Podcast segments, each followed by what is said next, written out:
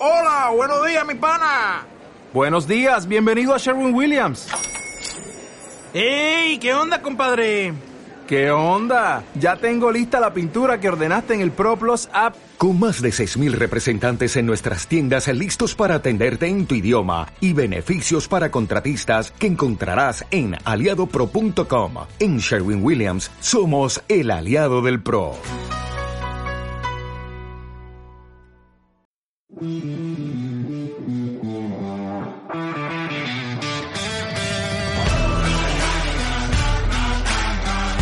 buenas, señores del hockey sobre hielo. Bienvenidos al podcast de Mundo Hockey. En este vamos a hablar de varias previas que han hecho diferentes personas por Twitter y que me han enviado sus audios para que los ponga en las mismas. Eh, creo que es algo interesante también escuchar opiniones diferentes porque este año va a ser más complicado los programas y cuanta más opiniones tengamos y también nuevas, mejor. Tenemos, por, ejemplo, a Alberto Lozono, a que por Twitter, eh, pues justamente nos hablar de sus Ángeles Kings, a Inés que ya ha estado aquí, eh, Oso Dominola en Twitter, pues nos hablar de sus Dallas Stars, Mark nos hablar sobre, sus Colorado Avalanche, también eh, vais a tener la de los eh, Canadiens de Hub Studios en, en Twitter, a lo mejor los Canucks dentro de unos días también los podemos tener, y bueno, de los Toronto Maple Leafs por mi parte, también vais a tener una previa sobre ello. Como he dicho en el anterior programa, pues tenéis también ahí la previa general de los 31 equipos que hemos hecho más o menos. Y mm, por mi parte también voy a hablar de los Toronto Maple Leafs y tenéis dos artículos en la misma eh, en el mismo web de territorio norteamericano.tk que lo pondré siempre en la descripción donde los, hago un análisis de los 31 equipos eh, más o menos muy por encima y también hago un análisis de Alexis Lafreniere, jugador del draft de 2020, que es uno de los grandes favoritos para, para serlo, y por qué este jugador es tan favorito para ellos. Espero que os esté gustando tanto el programa anterior y espero que os guste este. Y si tenéis algún comentario para responder los siguientes, pues estaré encantado con la gente que estemos, pues también de responderlos. Y con todo esto, adelante.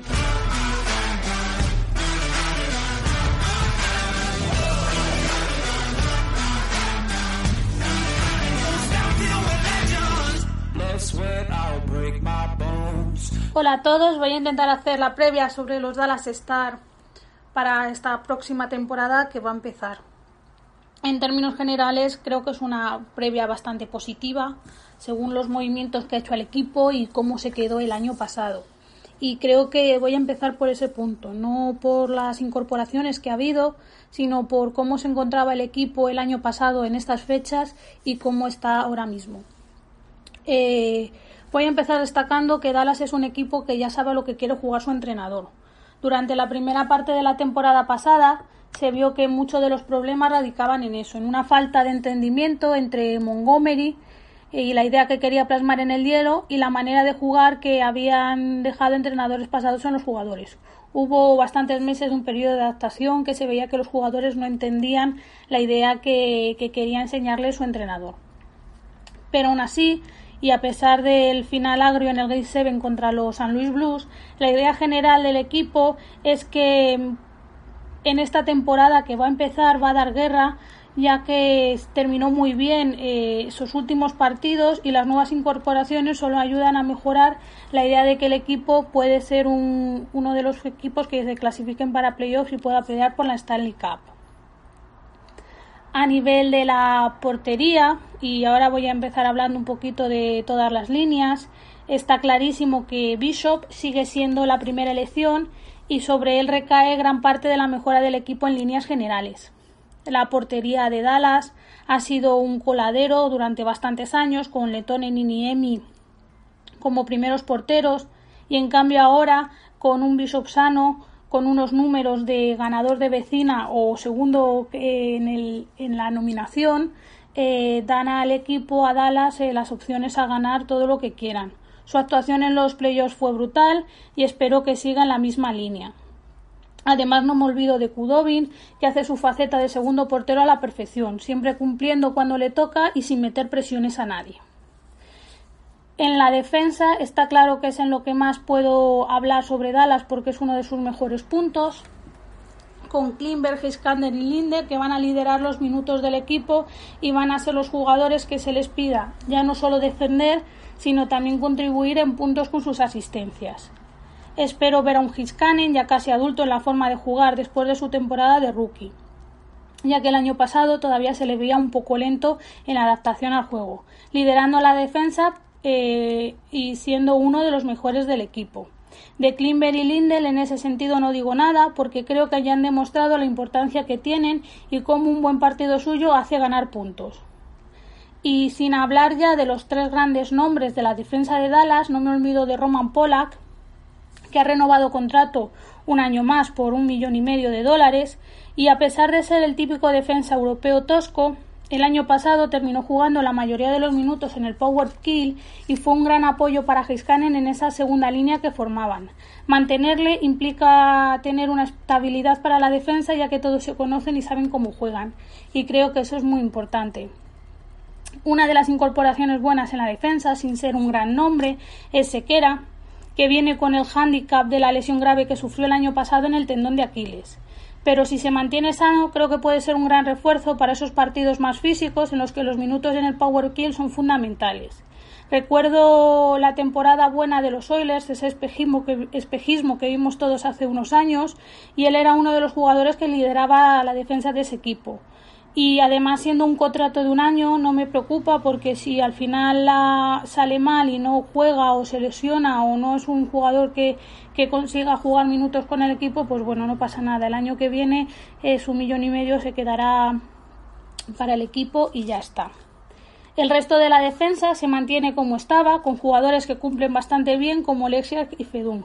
Creo que en eso no hay problema mi única duda recae en Honka, que no llega a establecerse eh, un hueco en la defensa y ya lleva años intentándolo. No se escucha rumorología de trade ahora mismo, pero no me sorprendería que al comienzo de la temporada o justo antes de la temporada sea uno de los jugadores que se use para mover las últimas piezas del equipo si es que quieren, que no les veo yo haciendo ahora mismo movimientos hasta el comienzo de la temporada. Y ya llego a, a los dos grandes nombres que ha firmado el equipo este año, los dos de la de los delanteros. Eh, voy a empezar con Capitán América, con Joe Pavelski, porque creo que es el que más ilusión hace y en general es el que creo que puede aportar más al equipo. Ya no solo la experiencia del jugador de 35 años, sino la media de 65 puntos por temporada que da esa profundidad a las líneas de ataque, ya que Dallas muchas veces se quedaba sin fuerza cuando jugaban Ben Seguin y Radulov juntos, dejando las segundas y las terceras líneas casi sin poder. Supongo que la idea puede ser que jueguen en una segunda línea con Hinz y Dickinson, ¿no? Con los dos chicos jóvenes, o quizás separar la primera línea conocida de Dallas y ponerle con Jimmy Ben y repartir así un poco más los jugadores.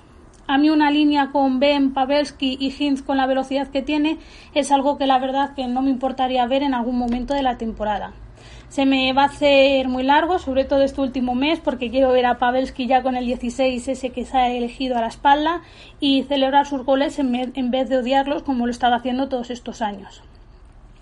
El otro refuerzo es mi amado Corey Perry y escuchar aquí la ironía de mi tono porque hay pocos jugadores que yo creo que hayan insultado tanto como al exjugador de Anaheim. Y si le ha insultado tanto es porque es un jugador muy correoso, es muy físico y da rabia jugar con él porque siempre te va a hacer las cosas difíciles. Eh, ahora bien, si está en mi equipo, posiblemente sea de los jugadores que al final termine eh, alabando más y que más me gusten. Es cierto que el año pasado fue un año malo para él, con su lesión y metió apenas 30 puntos, pero creo que una temporada mala la tiene cualquiera y aún no es tan mayor. Confío en que pueda aportar al equipo en puntos y sobre todo en términos de experiencia. En cuanto a dónde jugará, supongo, quiero creer que jugará en una tercera línea para empezar, sobre todo viniendo de la lesión y sí con su temporada dudosa del año pasado, pero no me importaría nada en algún momento verle en la misma línea con Jamie Benn, porque así jugaron en los Juegos Olímpicos en los que Canadá ganó el oro y ellos fueron partícipes de ese gol en las semifinales contra Estados Unidos que dio el pase a Canadá a la final.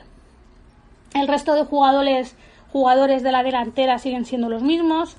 Eh, cabe decir que espero lo mismo de Tyler Seguin, que cada temporada cumple con sus 30 goles y es uno de los pilares fundamentales del equipo. Creo que Seguin vino con muy mala idea de Boston y ha conseguido hacerse un hueco en el equipo y ser uno de los líderes y es algo que a mí la verdad que agradezco o que me alegro mucho por él. Eh, de Jamie Benn espero un poco más. Eh, sus dos últimas temporadas no han sido buenas, ya sean por lesión, ya sea porque no se adaptaba al juego de los entrenadores pero yo espero que aparezca el Jamie Benn de hace un par de años que consiguió ganar el Artie Ross y que era el líder indiscutible del equipo. Creo que en los últimos partidos de playoffs se vio un poco más ese Jamie Benn antiguo que el de estas temporadas. Y después voy a nombrar a Radulov porque sigue siendo las mejores celebraciones del equipo y es un jugador que siempre aporta, que siempre marca puntos y que se entiende bastante bien con muchos jugadores del equipo, ya no solo en esa primera línea que ya he hablado.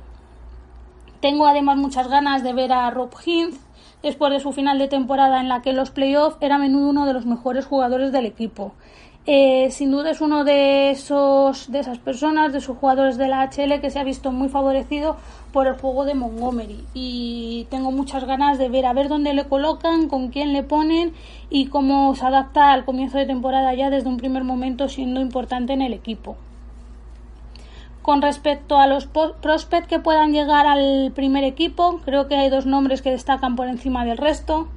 Eh, uno es Jason Robertson, pick de la segunda ronda del 2017, ganador del trofeo de la línea de la Liga Junior de la CHL por mayor goleador. Y es verdad que no es el mejor patinador, siendo bastante lento, pero sabe cubrir ese defecto con una, visión de, con una gran visión de juego y un gran tiro. No estoy segura si subirá de primeras al equipo en los primeros partidos, pero estoy segura que va a ser uno de los comodines para subir de la HL cuando se le necesite. Y el otro Prosper que puede llegar al primer equipo, yo creo que el que más ha hablado a nivel prensa es Tai del Andrea, primera ronda de 2018, que a diferencia de Robertson, eh, lo que más le caracteriza es su gran velocidad y facilidad de patinaje, eh, creando así numerosas oportunidades de gol eh, oportunidades de gol al dejar atrás al equipo rival. Eh, con respecto al pick de este año, al defensa, dudo mucho que, que, pase los primeros cortes del equipo, ya que al ser defensa y teniendo la defensa bastante cubierta ahora mismo, le mandarán a la Liga a Ligas Junior un año más y para otros años ya veremos a ver si se hace un hueco en el equipo. Seré breve con las marchas que ha habido. con Spezza me da pena porque aunque sus últimos años no han sido los mejores y a nivel de puntos no ha contribuido mucho, creo que es uno de esos jugadores que hacía piña, que tiene una experiencia, que tiene una forma de estar que no se ve muchas veces y que desde que se renovó el equipo, desde que cambiaron la camiseta, ¿no? Y como que Dallas se implica un poco más en su equipo de hockey, siempre ha estado ahí dando la cara por el equipo. Pero bueno, es verdad que ha firmado un contrato, una ganga, que Toronto puede usarle muy bien, ya no como jugador, sino con todos los jugadores jóvenes para que les hable y sepan comportarse. Y bueno, yo me alegro por él y que le vaya muy bien. Y en cuanto a Azucarelo, y es aquí cuando voy a hablar de contratos, yo esperaba que firmase porque a pesar de jugar lesionado se vio que funcionaba con muchos jugadores del equipo. En los playoffs, los partidos que coincidió con Segui era una maravilla verlos, los dos muy rápidos, sabiendo dónde estaban el uno y otro y con pases eh, letales pero es verdad que pedía seis años de contrato y es algo que Dallas, siendo listo y yo al final me alegro, no se podía permitir sabiendo que en Klimber y Hiskanen tendrán que renovar el contrato dentro de tres. Así que por la parte económica es normal que no siga, aunque a mí me diese un poco de rabia y sobre todo porque se ha ido a un equipo rival de la división. Sobre los contratos de Palves Perry, creo que son contratos que el equipo se puede permitir, nada a largo plazo que imposibilite contratos de futuro y además sin cláusula de no trade eh, para la futura expansión de equipos que habrá el año que viene. Y por último, y quiero hacer hincapié en que Dallas juega para mí en la que es ahora mismo una de las divisiones más complicadas e igualadas de la liga. Eh, cada equipo de esta división tiene un par de jugadores que pueden meter a sus equipos en playoffs y encima con juegos en general bastante físicos. Dallas destaca en defensa, espero que mejore en gol ya con estas incorporaciones de las que he hablado y que aunque sea una temporada regular complicada al final consigan ese hueco en playoff y repetir dos años seguidos no lo del año pasado y si podemos llegar más lejos pues mucho mejor. En definitiva, y un poco como, como resumen, creo que Dallas tiene las piezas necesarias para pelear por ese puesto de playoff y que con el entrenador una segunda temporada, con un equipo que se mantiene más o menos similar y que las incorporaciones son solo positivas. Espero que al final podamos hablar de unos Dallas Star que lleguen a los playoffs y que en mayo pueda celebrar en mi casa yo sola eh, una victoria de estas eh, increíbles. Y nada, esta es mi previa del equipo. Espero que os haya gustado. Espero que sea un poco justa a pesar de ser mi equipo y que a ver si puede ser ya octubre porque este mes de septiembre, además con el comienzo de la vida normal, siempre se hace larguísimo. Gracias.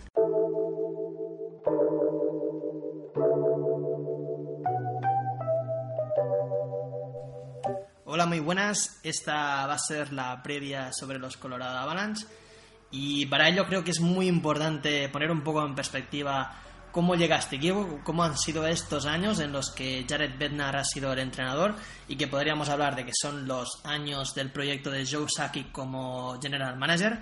Así que para ello vamos a mirar un poco atrás, vamos a hablar sobre hace tres años en el cual Colorado hace una temporada realmente mala en la que consiguen 48 puntos, con muchos problemas en el vestuario, con el antiguo entrenador Patrick Roy dejando el equipo justo antes de iniciar la temporada eh, una temporada muy negativa, evidentemente, en la que se mejora en la siguiente, ya con, todo el cuerpo técnico completo para el entrenador. entonces, en esa temporada, los Avalanche eh, consiguen meterse en playoffs en el último partido de la temporada regular, aunque son eliminados en la primera ronda por Nashville. Llegamos al año siguiente, la temporada pasada, en la cual los Avalanche creo que hacen eh, un paso muy importante en el equipo. Quizás no es una temporada tan estable como podría haber sido la otra, pero que demuestra que justo el hecho de, meterse en playoffs de una manera un poco más holgada demuestra que el equipo ha, dado un paso adelante. Entonces en esa temporada eh, Llegan a la primera ronda de playoffs, se enfrentan a Calgary Flames, el campeón del oeste, ganan esa ronda por 4 a 1. Luego en la siguiente son eliminados por San José Sharks en el séptimo partido. Y bueno, entonces eh, podemos ver que la dinámica del equipo es alcista, es positiva, va hacia arriba y justamente eh, este verano, que ha sido bastante movidito en los despachos de los Avalanche, eh, todos los movimientos van dirigidos hacia complementar eh, este equipo que es muy joven, que todavía le falta mucha experiencia y que tenía algunas eh, deficiencias que creo yo que muchas de ellas han conseguido subsanar. Entonces, eh, para ello vamos a empezar con las adquisiciones. vamos a hablar primeramente de Andrés Burakovsky, jugador que estaba jugando pocos minutos en los Washington Capitals.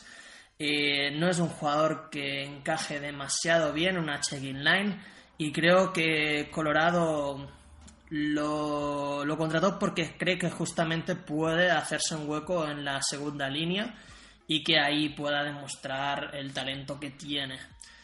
Después eh, también se contrató vía agencia libre a Jonas Donskoy desde, desde San José Sharks Creo que los Sharks lo querían renovar, pero van muy cortitos de espacio salarial, eh, porque es una pieza muy, muy interesante para la profundidad de un equipo. Es un jugador muy rápido que se adapta muchísimo, muy bien a, este estilo que están buscando, sobre todo los Avalanche, respecto a jugadores eh, rápidos que puedan, que puedan jugar en transición. Y creo que Donskoy ahí es un jugador que encaja muy bien. Em, después también en esa agencia libre se contrató a Pierre-Edouard Belmar, eh, center de la cuarta línea de Las Vegas, eh, uno de los jugadores más importantes para ese equipo que alcanzó la final de la Stanley Cup en 2017. Eh, viene a ocupar un rol muy determinado, que es el de especialista defensivo, de jugador que pueda comer muchos minutos en el penalty kill. Y bueno, quizás no es una adquisición con tanta lógica como las otras, porque los Avalanche en el sistema tienen varios centers que potencialmente podrían llegar a ocupar ese, ese puesto, pero creo que Sakic eh, decidió contratarlo porque al final es un jugador muy experimentado, sabes que tiene un rendimiento bastante contrastado y que, y que bueno, puede ser también un jugador que, que pueda ser importante para ese bottom 6. Eh, después también se contrató, ya, ya había entrado el verano a Valery Kushkin, jugador que viene de los Stars. Eh, no creo que vaya a ser un jugador demasiado destacado en la temporada de los Avalanche, porque su estilo no parece encajar para la máxima exigencia de la NHL. Pero bueno, es una operación de poco riesgo y que nunca sabes cómo puede salir. El talento está ahí y, vamos a ver, también va a ser algo de competencia para esos jóvenes que puedan eh, optar para, alcanzar un sitio en el primer equipo. Luego también eh, hay que hablar de, los traspasos.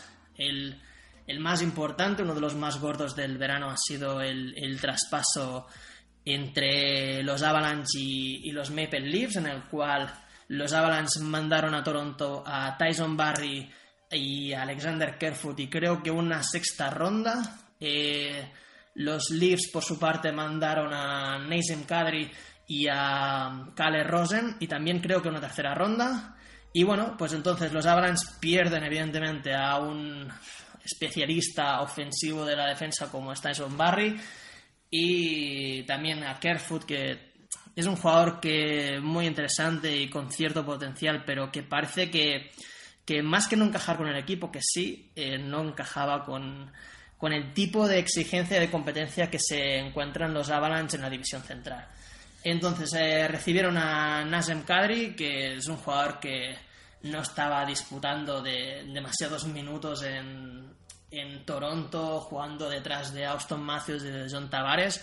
Al final es un jugador que ha demostrado ser capaz de aportar unas cifras goleadoras muy importantes que, se, que se están malgastando jugando en la tercera línea y en los Avalanche va a poder disfrutar de esos minutos.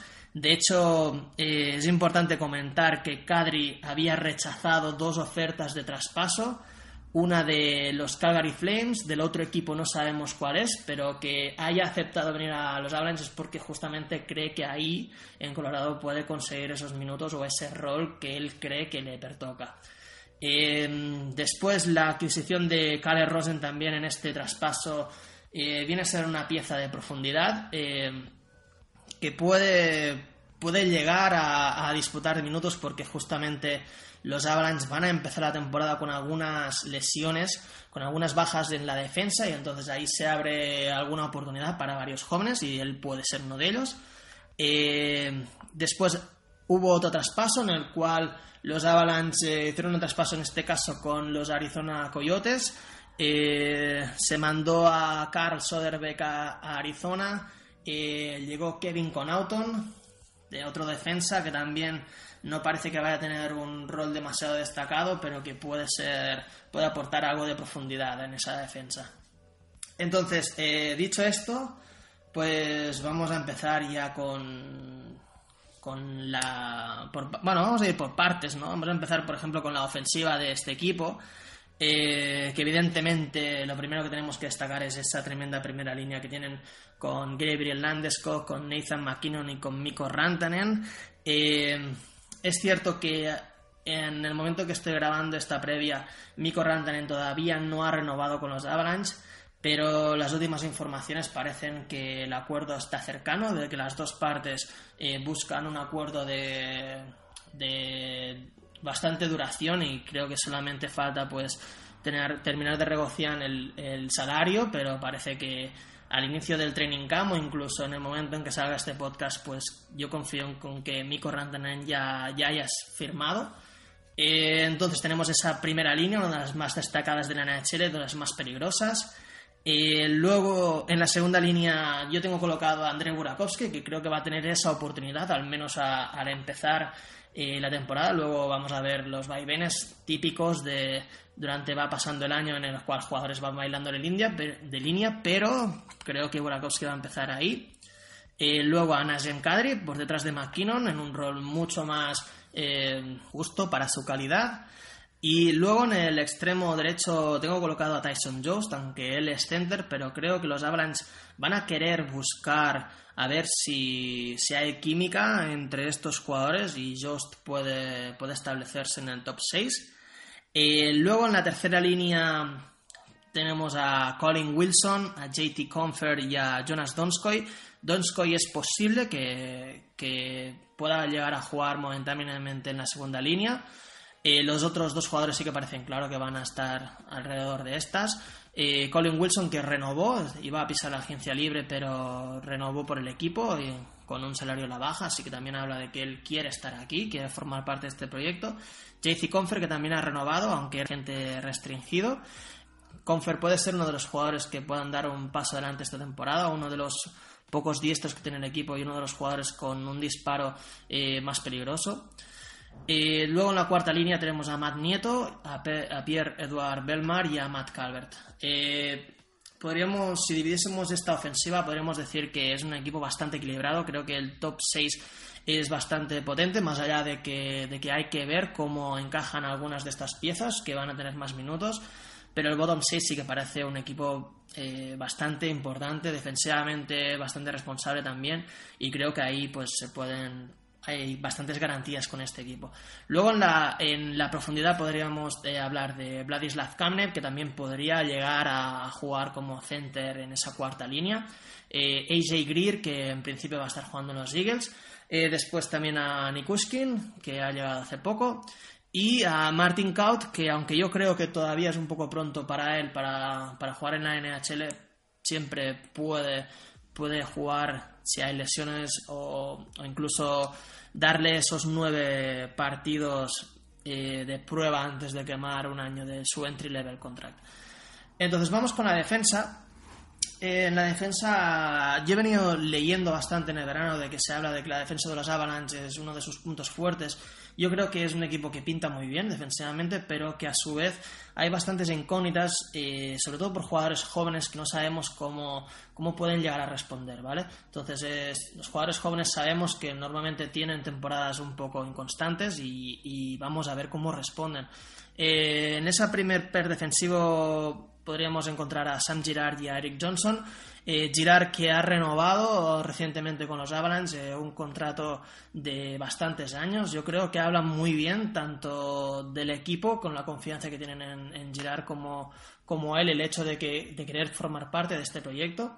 Eric Johnson que quizás no empieza la temporada porque ha tenido una lesión y bueno, es un jugador que ya empieza a ser bastante veterano, así que es, es probable que durante el paso de este curso otros jugadores vayan comiéndole minutos, pero en principio debería partir como ese primer per defensivo. Luego en el segundo está Zadorov, que también eh, renovó, creo que él quería más un contrato más, más potente, pero los Avalanche le han dado un año para demostrar, para demostrar que puede alcanzar esas cifras, entonces es un año eh, este importante para él. Y luego tenemos a Kel Macar, que es una de las sensaciones del equipo y seguramente el jugador que, más ganas tenemos de verlo. Su aterrizaje en la NHL fue absolutamente impactante, llegó en los playoffs y, creo que fue el tercer, no el máximo anotador del equipo, pero sí el que consiguió el tercer eh, cifras más altas en respecto a puntos por partido, lo cual siendo un defensa y siendo un debutante y en playoffs es algo muy destacable. Entonces vamos a ver cómo funciona. Eh, evidentemente el traspaso de Tyson Barry eh, se entiende con su llegada, y, pero también a su vez eh, hay ciertas dudas porque al final los partidos que se juegan en, la, en las universidades son mucho menos que los 82 partidos de temporada regular de la NHL vamos a ver cómo, cómo responde físicamente a esa exigencia. luego en el tercer per defensivo está Ian Cole, y Kevin Conaton. Eh, Cole no va a jugar con el equipo al menos hasta diciembre, enero. Este verano se ha operado de las dos caderas, lo cual vamos a ver cómo vuelve a, partir de ello, con un jugador que ya es veterano además. Eh, con Auton, la pieza que hablábamos de profundidad, también podrían, podría llegar a alcanzar este puesto Ryan Graves eh, o Kale Rosen, jugador del traspaso, que formó parte del traspaso de, Barry Cadry. Y también eh, Bowen Byram, jugador que ha sido drafteado este año y que seguramente tenga también unos nueve partidos para probar. Eh, yo creo que es muy pronto todavía para él. Físicamente es un jugador que necesita todavía bastante recorrido. Y, que bueno, eh, vamos a ver, porque el año pasado en los Vancouver Giants fue absolutamente dominante, o sea, está, está muy por encima de la Western Hockey League ahora mismo. Y, vamos a ver si, si tal. Entonces, eh, a partir de esos nueve partidos, pues vamos a ver eh, qué deciden los técnicos, qué deciden hacer con él. Pero en cualquier caso, otro año más en juniors no creo que sea negativo para nada. Entonces, vamos con la portería. en la portería tenemos a Philip Grubauer, que va a, disputar su primera temporada en su carrera como titular en la NHL. Eh, vamos a ver cómo funciona, cómo funciona esta nueva responsabilidad. Grubauer el año pasado partió de, suplente de Barlamov. Eh, éramos conscientes de que tendría su oportunidad justamente porque sabemos que el historial de lesiones de Barlamov eh, hace que no que se pierda bastantes partidos de temporada. Grubauer, cuando le llegó el momento, no, no tuvo una actuación demasiado positiva aunque a final de año sí que se hizo con el, con el puesto y justamente fue uno de, los jugadores más destacados del equipo eh, hasta bien entrados los playoffs, así que vamos a ver qué tal responde Grubauer esta temporada. En el suplente tenemos a Pavel Franzus, que portero checo, eh, el año pasado llegó a Norteamérica, tuvo su primera temporada en las dimensiones de hielo norteamericano, jugando en los Eagles en la HL. Eh, tuvo una actuación bastante buena, incluso también disputó algún partido en la NHL y tuvo una actuación bastante correcta, así que lo ven como, como jugador que puede llegar a, alcanzar ese puesto de, reserva y vamos a ver qué tal. Eh, entonces, bueno, eh, pues como, podemos ver, los Avalanche es un equipo que en general es mejor, es mejor equipo que el año pasado. Es cierto que hay algunas dudas eh, con bastantes jugadores de ver si pueden dar ese paso adelante que se les intuye, pero bueno, tendría que ser un equipo que en condiciones normales tendría que jugar en playoffs. Eh, entonces, eh, la dinámica es muy positiva, es un equipo que va a más, además tiene muchos jóvenes y, que su formación los lleva también a, a, dar pasos adelante justamente con este equipo y vamos a ver lo que consiguen. Pero en principio, uno de los equipos que tendríamos que poner especial atención este año y, que bueno, a ver cómo se les da.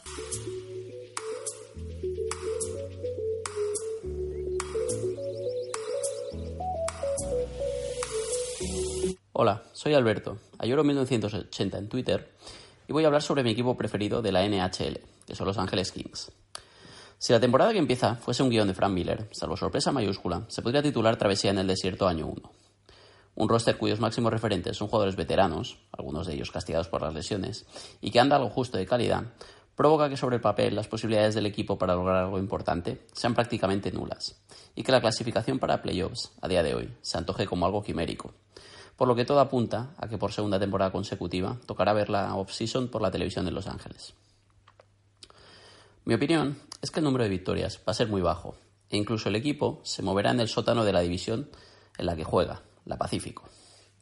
Estamos hablando de una franquicia que viene a vivir sus años más exitosos en toda su historia durante esta década, con dos Stanleys en 2012 y en 2014, y a la que el inexorable paso del tiempo ha ido desgastando hasta llegar a la situación actual, en la que jugadores claves en éxitos pasados, como Quick o Kopitar, empiezan a mostrar signos claros de decadencia. A todo ello le sumamos la incorporación de un nuevo head coach como Stott McLellan, que lidiará con el difícil reto de volver el rumbo a una franquicia que despidió a su anterior técnico, John Stevens, el pasado noviembre, después de un mal inicio de campaña. Entrando un poco más detalladamente en la plantilla, el primer punto a analizar sería la portería. En ella encontramos al jugador franquicia durante la última década, Jonathan Quick, ganador de dos trofeos Vesina, de un Conn Smythe Trophy y medalla de plata en Vancouver 2010. Quick, sin embargo, tuvo una temporada pasada muy errática y da la impresión de que la cantidad de lesiones sufridas en los últimos años, sumado a su edad, han ido mermando sus cualidades e iniciando un posible declive que podría generar en, un debate bajo los tubos angelinos. Jack Campbell, guardameta suplente de la temporada anterior, dejó una grata impresión de los partidos que participó y con un récord, perdón, de 10-14 y un buen porcentaje de paradas fue una de las mejores noticias de los angelinos en una temporada desastrosa. Será interesante ver quién se hará con el puesto. Pienso que Quick sigue teniendo galones para seguir siendo titular, pero si persisten esos problemas físicos ya recurrentes en las temporadas anteriores y el equipo empieza a acumular un récord negativo con rapidez, creo que más pronto que tarde podremos ver un relevo con vistas ya al futuro. Pasando ya a la línea defensiva, habría que mencionar que Los Ángeles fue el equipo menos goleado la temporada 2017-2018, para convertirse la temporada pasada en el décimo equipo que más goles encajó. Este bajón considerable de la defensa fue uno de los motivos principales del descalabro sufrido en la temporada anterior. Sin embargo, no habrán cambios muy significativos. En el pasado enero, los Kings, con la temporada ya perdida, traspasaban a Toronto a uno de sus jugadores referencias durante la última década, como es Jake Massey. Teniendo en cuenta esta baja, la otra pérdida a señalar es la del veterano Fanev, cuyos números fueron bastante discretos desde su llegada procedente de Ottawa. Por lo tanto, Drew Dofty seguirá siendo el indiscutible líder de esta parcela. Ganador del trofeo Norris, Dofty ha sido durante varias temporadas uno de los jugadores de referencia en la NHL en su posición. Después de jurarle fidelidad a la franquicia angelina, renovando por ocho años el pasado verano, el jugador canadiense se vio envuelto en numerosos rumores de traspaso, aunque finalmente fue el antes mencionado Masin quien salió. Junto a él, un veterano como Alec Martínez es el otro nombre a destacar.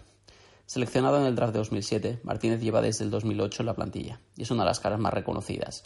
Partícipe también de la etapa más exitosa de los de California. Es lo que podría conocerse en el argot futbolístico como un One Club Man. Junto a ellos dos continúan nombres como Forward, Walker, Ryan o Ladieu, que completarán el resto de líneas, pero de los que no se espera un salto eh, cualitativo significativo. Perdón. En lo que respecta a la delantera, encontramos una combinación entre veteranos ilustres y jóvenes valores, algunos de los cuales podrían ser importantes para el futuro de la franquicia. En el primer grupo destaca un nombre por encima de todos, Ansi Kopitar. El talentoso jugador esloveno ha sido durante muchas temporadas el referente ofensivo de la franquicia y una de sus caras visibles. Pieza clave en los títulos de 2012 y 2014, la temporada pasada vio descender sus números, de 92 a 60 puntos. Falta ver si este bajón se debe a una mala temporada en general del equipo o si tenemos otro caso de jugador que empieza a afrontar su declive. Sin duda, eh, sin duda alguna, perdón, una de las claves en la próxima temporada estará en ver la productividad, productividad de Kopitar y cuánta cantidad de gasolina le queda aún en el tanque.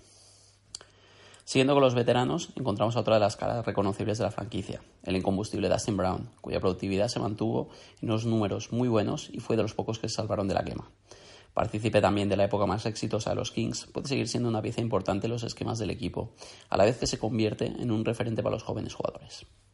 Por último, dentro de este grupo de veteranos, encontramos el caso de Ilya Kovalchuk. El talentoso jugador ruso fue uno de los fichajes más sonados de la pasada agencia libre veraniega. Kovalchuk llegaba como un fichaje de campanillas, del que se esperaba que dotase de más pólvora y capacidad anotadora al equipo angelino. Sin embargo, las lesiones, sumado a su edad, pronto dieron cuenta de que Kovalchuk se encontraba ya muy lejos del jugador que maravilló en su etapa en los Thrashers y en los Devils, resultando de momento su contratación un fiasco. Del lado de los jóvenes destaca la figura de Adrian Kempe, que junto a la erupción de Campbell fue posiblemente la mejor noticia para los Kings en una temporada para olvidar. La juventud del jugador sueco hace que se piense en él como una de las piezas sobre las que sustentar una reconstrucción que pueda, que pueda llevar a Los Ángeles a ser una franquicia de nuevo ganadora.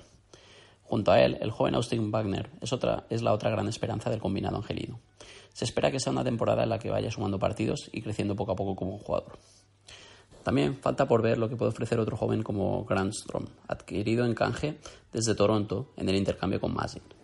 Junto a estos nombres destacará otro veterano como Carter y jugadores como Toffoli, Yafalo y Clifford, que dan profundidad a la delantera y que ofrecieron unos números nada desdeñables la temporada anterior, especialmente los tres primeros. En resumen, insistir un poco en los aspectos antes mencionados. La temporada se presenta como muy difícil para Los Ángeles Kings. Mi vaticinio es bastante pesimista. Auguro un récord muy negativo. Creo que el equipo se moverá a los puestos más bajos de la clasificación y junto a franquicias como Ottawa, Minnesota y tal vez Anaheim, peleará por los últimos puestos de la clasificación divisional, de conferencia y de toda la liga, siendo junto a las franquicias antes mencionadas un claro candidato a luchar por el pick 1 en el próximo Lottery Draft. Además, pienso que puede también ser una temporada movida en el roster, con veteranos de mucha calidad que pueden ser muy apetecibles para intercambios con franquicias que tengan aspiraciones y quieran reforzar su roster o que estén también inmersas en procesos de posibles reconstrucciones. Y bueno, con esto finalizo mi análisis y mando un saludo a todos los oyentes.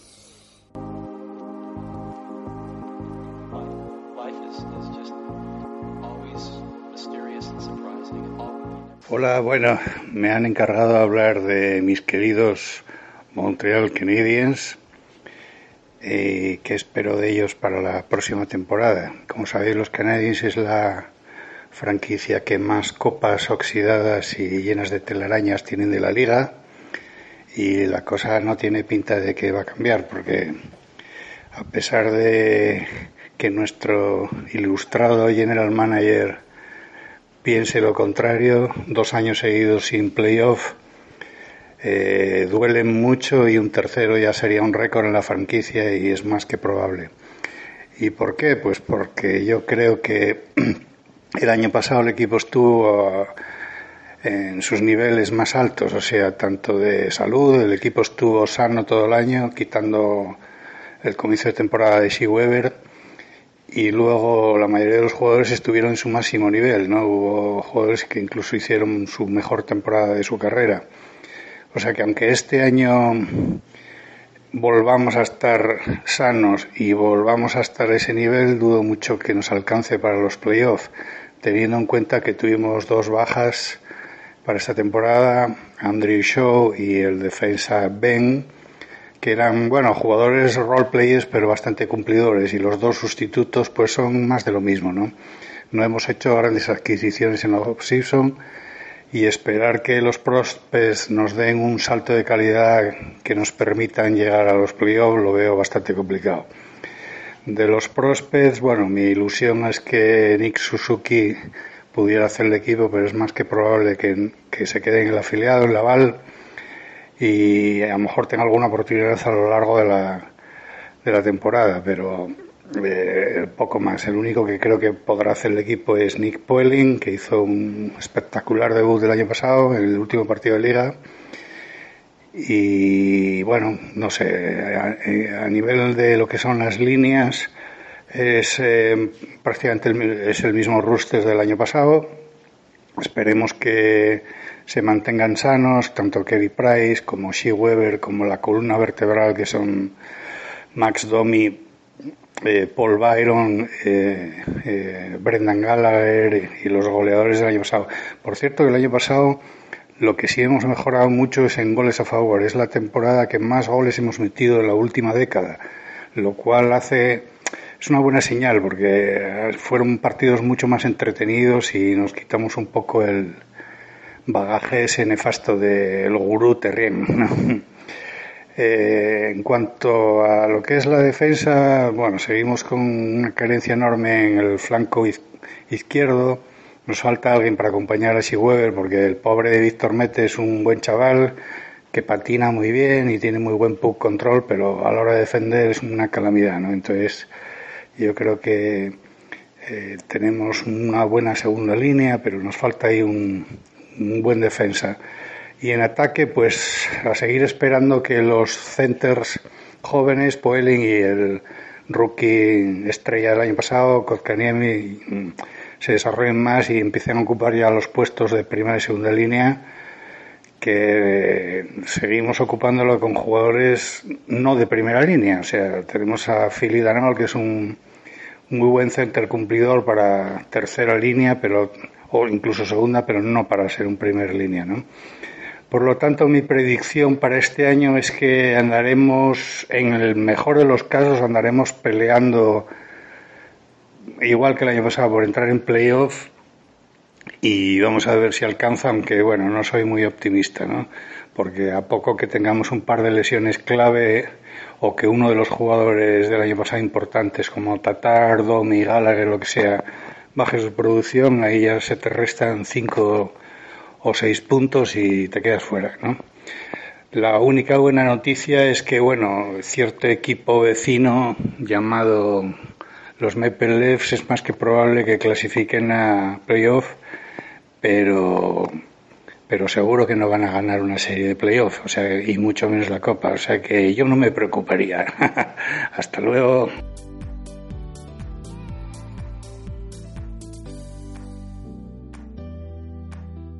Y por último tenéis la previa de los Toronto Maple Leafs por mi parte, donde bueno, vamos a hablar un poco de lo que pasó la temporada pasada y cómo creo que eh, afrontar esta. La temporada pasada inició con la llegada de John Tavares vía agencia libre, al final un jugador de gran renombre que llegaba pues de los New York Islanders, de un equipo que en principio iba a hacer mala temporada y que salió del equipo y al final bueno pues eh, el equipo de Tavares hizo una buena temporada y por parte de los Maple hizo una buena temporada a lo mejor se esperaba que hiciera un punto más eh, el jugador, pero creo que bueno, hizo una buena temporada.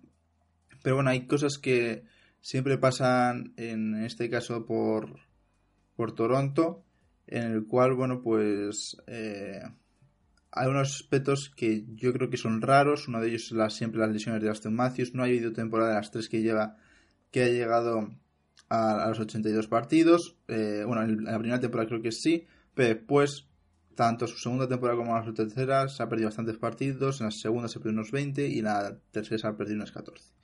En su, en su mayor rendimiento, es decir, los 82 partidos hizo 69 puntos y esta temporada ha hecho 73 con 68 partidos.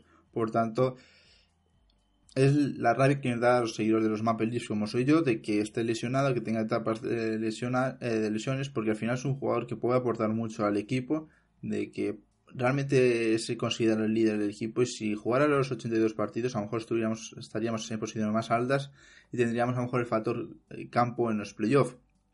Después, otros jugadores, y creo que más relevante de esta temporada puede ser Mitch Marner, el jugador el cual eh, ha sido ya eh, un jugador pues muy apreciado por toda la gente, a lo mejor siempre hasta la sombra de, de Matthews desde que llegó, porque al final no es eh, esa magia de Matthews de tantos goles, sino que es un jugador, un playmaker, un, jugador que asiste más que, mete goles. Y al final tiene una función muy clara cuando se lesiona a Matthews, que es eh, que este equipo no decaiga. Y siempre lo ha hecho en la temporada anterior, es decir, la 2017 y 2018 ya lo hizo durante esa lesión de Matthews y en esta también. Ha tirado el carro totalmente eh, su temporada en el más o menos ha mejorado bastante porque estaban negativos las dos primeras temporadas. Uno creo que una fue en neutro, es decir, cero, y esa ha hecho un total de 22. Eh, es verdad que su gol en los goles no es algo destacado, pero aún así ha metido un total de 26, que está bastante bien. Y creo que es un jugador que va a seguir creciendo, que se ha quedado 94 puntos y yo creo que va a seguir sumando puntos y puede llegar a los 100 perfectamente. No creo que sea un favorito al Hard Memorial Trophy, pero creo que si Matthew no tiene lesiones como otras temporadas, podría llegar a ese aspecto si los Toronto Maple Leaf están en las primeras posiciones de la conferencia este. También otro de los jugadores más destacados de esta temporada y que ha sido la sorpresa tanto durante todo el inicio de la temporada hasta, hasta el final es el defensa Morgan Riley, el cual pues ha hecho de verdad que hace dos temporadas hizo un total de 52 puntos con 6 goles y todo ello, pero esta dado un paso más. Al final ha aportado 20 goles, 52 asistencias, un valor defensivo eh, muy importante, pero sobre todo eso desde el principio de toda de toda temporada ha sido así.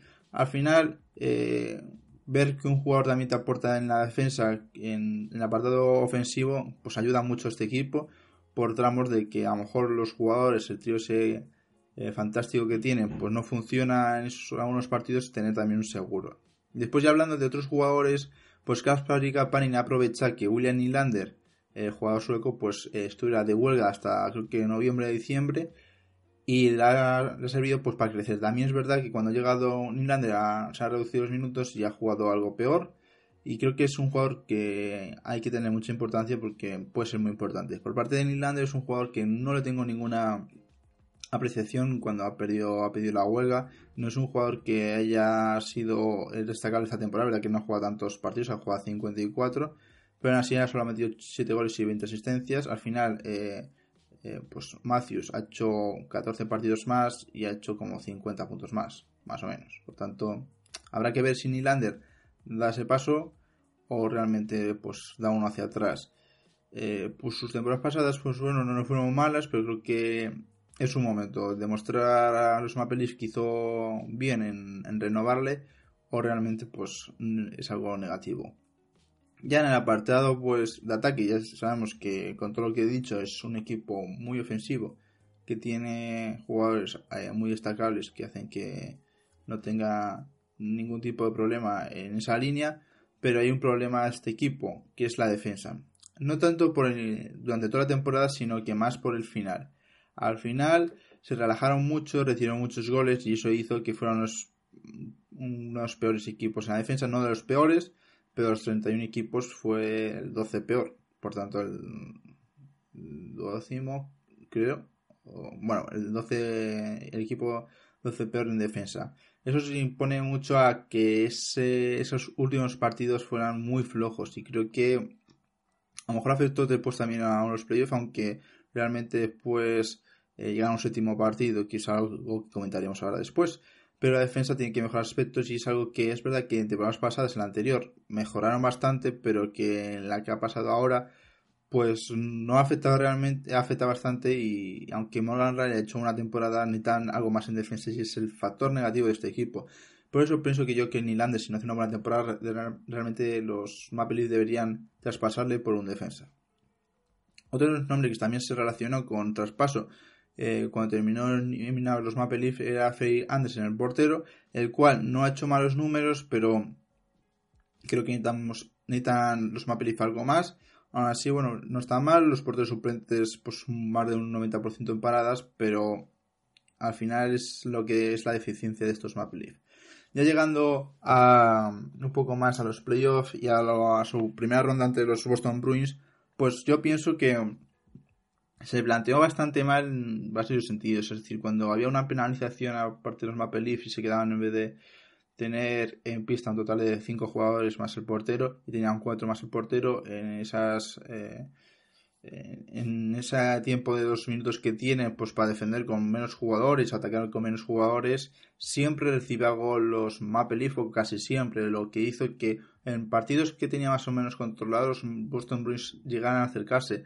Al final es algo que tienen que mejorar porque si no lo hacen eh, no van a poder pasar de ronda es verdad que en esta, esta serie de siete partidos, pues el más destacado fue Matthews, después Tavares, Riley y Marne. No estuvo mal en el apartado ofensivo, pero claro, si de normal, eh, pues eh, en defensa son malos, pues si les das esos puntos, que es verdad que eh, Frey Anderson hizo un buen, una buena serie, al final 92% paradas, 2,75, eh, que tampoco está mal, aunque bajando los números que vimos en temporada regular, pero claro, en esos momentos en los cuales no ha podido los Maple Leaf pues aguantar unos minutos a los Boston Bruins al final es donde han perdido, al final ya van ganando creo la serie 3-2 y les remontan la serie de los Bruins, algo que pues si hubieran ganado pues hubieran tenido pie y medio a lo mejor llegando a las finales de conferencia porque el siguiente equipo eran los Columbus Blue Jackets los cuales ante los Boston Bruins sí que estuvieron competitivos, pero no, no tanto como pues, a lo mejor hubieran sido unos Tampa Bay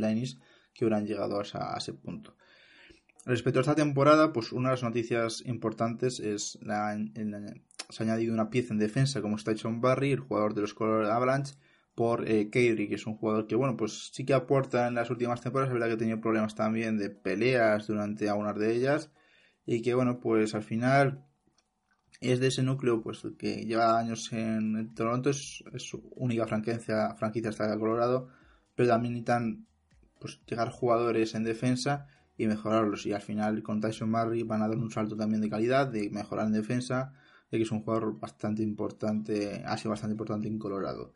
Y otras importantes eh, piezas añadidas, eh, no añadidas, sino renovadas, es la renovación de Miss Marner, el cual se ha rumoreado mucho que se iba a salir del equipo, de que él pedía el mismo dinero que Aston Matthews, que al final es algo bastante merecido porque al final, aunque de primeras, si hubiera sido tras la temporada rookie, pues no se ha pensado porque habrá que ver la evolución, manera aguantar el equipo y creo que era bastante merecido. Al final también unas quejas suyas era que llevan tres años perdiendo en primera ronda ante los Boston Bruins y que no se puede permitir que sigan así por al final solamente se puede encontrar a los Bruins en la próxima temporada en la primera ronda. Y es algo que quería que cambiara. Al final también el dinero es lo que llama.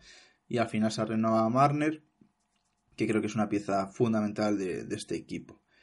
Habrá que ver cómo se afronta esta temporada. Eh, los jugadores, muchos de ellos, pues bueno, se mantienen casi todo el roster, menos algún cambio, pues de algunas piezas como hemos comentado.